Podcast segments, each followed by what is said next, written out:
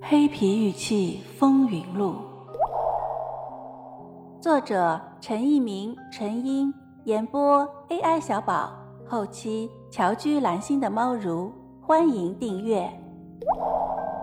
第十九章，百越命名了黑皮玉器，第二回。红山文化玉器的真真假假一文，原载于中国收藏二零零一年一月创刊号，文中公布了黑皮的玉鹰。玉龙形佩、玉松鼠、玉鸟形佩和玉鸟配等黑皮玉器。尽管此文还没有正式提出黑皮玉器的命名，但从发表的图片、从文章中多出现在黑色或黄色皮壳之下的判断，说明百越先生已经对黑皮玉器的认识走在了所有玉器收藏家和研究者的前面。书中的圆雕黑皮玉器真伪及年代初探一文。原载于《中国文物报》二零零一年九月十二日。文章第一次在收藏界和考古界提出了圆雕黑皮玉器的名称。从此，一种全新的史前玉器被命名、被争论、被珍藏或鄙视。在此文中，百越先生主要讨论了这类玉器的材质问题。他请地矿部矿床地质研究所对玉器表面黑皮做电子探针测试，皮壳中钾和锰两种元素含量较高。以为高锰酸钾，随后又进行拉曼光谱分析，证明其分子结构不对，不是高锰酸钾。过了一段时间，笔者将个人收藏的一件黑皮玉器的外层皮壳全部刮下，通过矿床地质研究所送国家地质实验测试中心做了等离子质谱分析。分析报告显示，该玉器的黑色皮壳中含有三十五种元素。我们不再在这里讨论黑皮玉器的鉴定问题。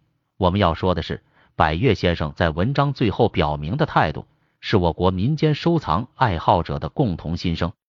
他说，对古玉器的真伪年代的鉴定是一个复杂艰巨、难度较大的系统工程。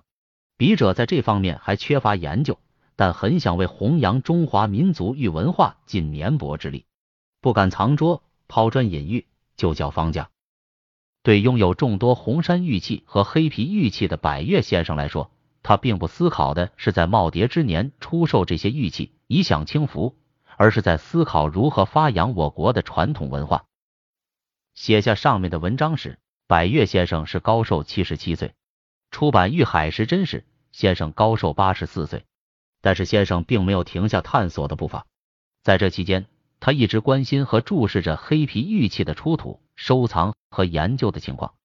他一方面向有关方面呼吁要重视黑皮玉器的研究，另一方面热情的接待黑皮玉器的同好，和这些民间研究者一起探索黑皮玉器的成因和所折射的古代文明。对于一些不理解或反对者甚至谩骂的语言，老人也是一笑了之。在探索古代文明的进程中，他理解某些人的失态。他相当重视上海陈一民、陈英先生和韩连国钱义中先生的研究。他在自己的著作中一再引用上海几位收藏爱好者的研究。他也关注国外收藏者对黑皮玉器的探索。当他在新华美通的报道中了解了韩国金先生的情况后，更为我国对黑皮玉器的研究状况而着急。他知道，尽管对黑皮玉器的命名和研究，我们已经走在了国外的前面，但是。没有学术界的介入，这种研究还不能全面的展开，还不能构成全方位的出击。特别是对黑皮玉器的正式发掘，没有政府的许可和国家考古队的参与，黑皮玉器将永远停留在真真假假的无谓争论中。时不待人，形势需要有人挺身而出，而这个人应该是黑皮玉器的命名者，非百越先生莫属。在朋友们的一再要求下。百越先生在二零零八年下半年给国家文物局单霁翔局长写了一封信，希望国家相关方面重视黑皮玉器的问题。许多收藏爱好者都对主管我国文物的机构颇为不满，认为他们是吃饭不管事。其实里面有很大的误解，这里面有许多问题不是说做就做的。经济观念、社会反应、领导意见、专家态度、舆论、人力等等。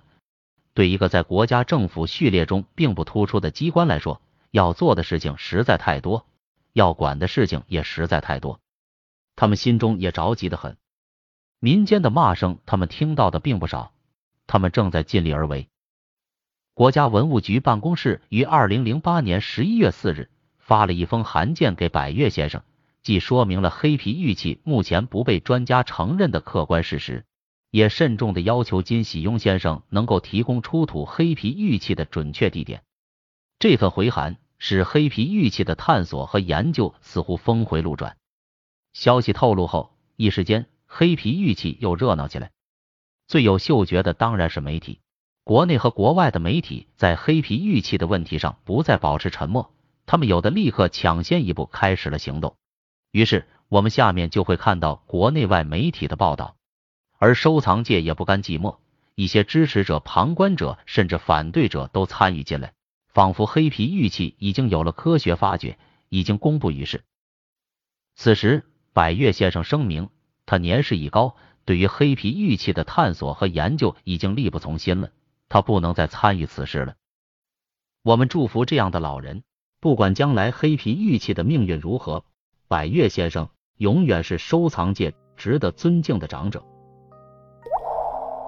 听友你好，本节就到这里了，喜欢请订阅哦，下节更精彩。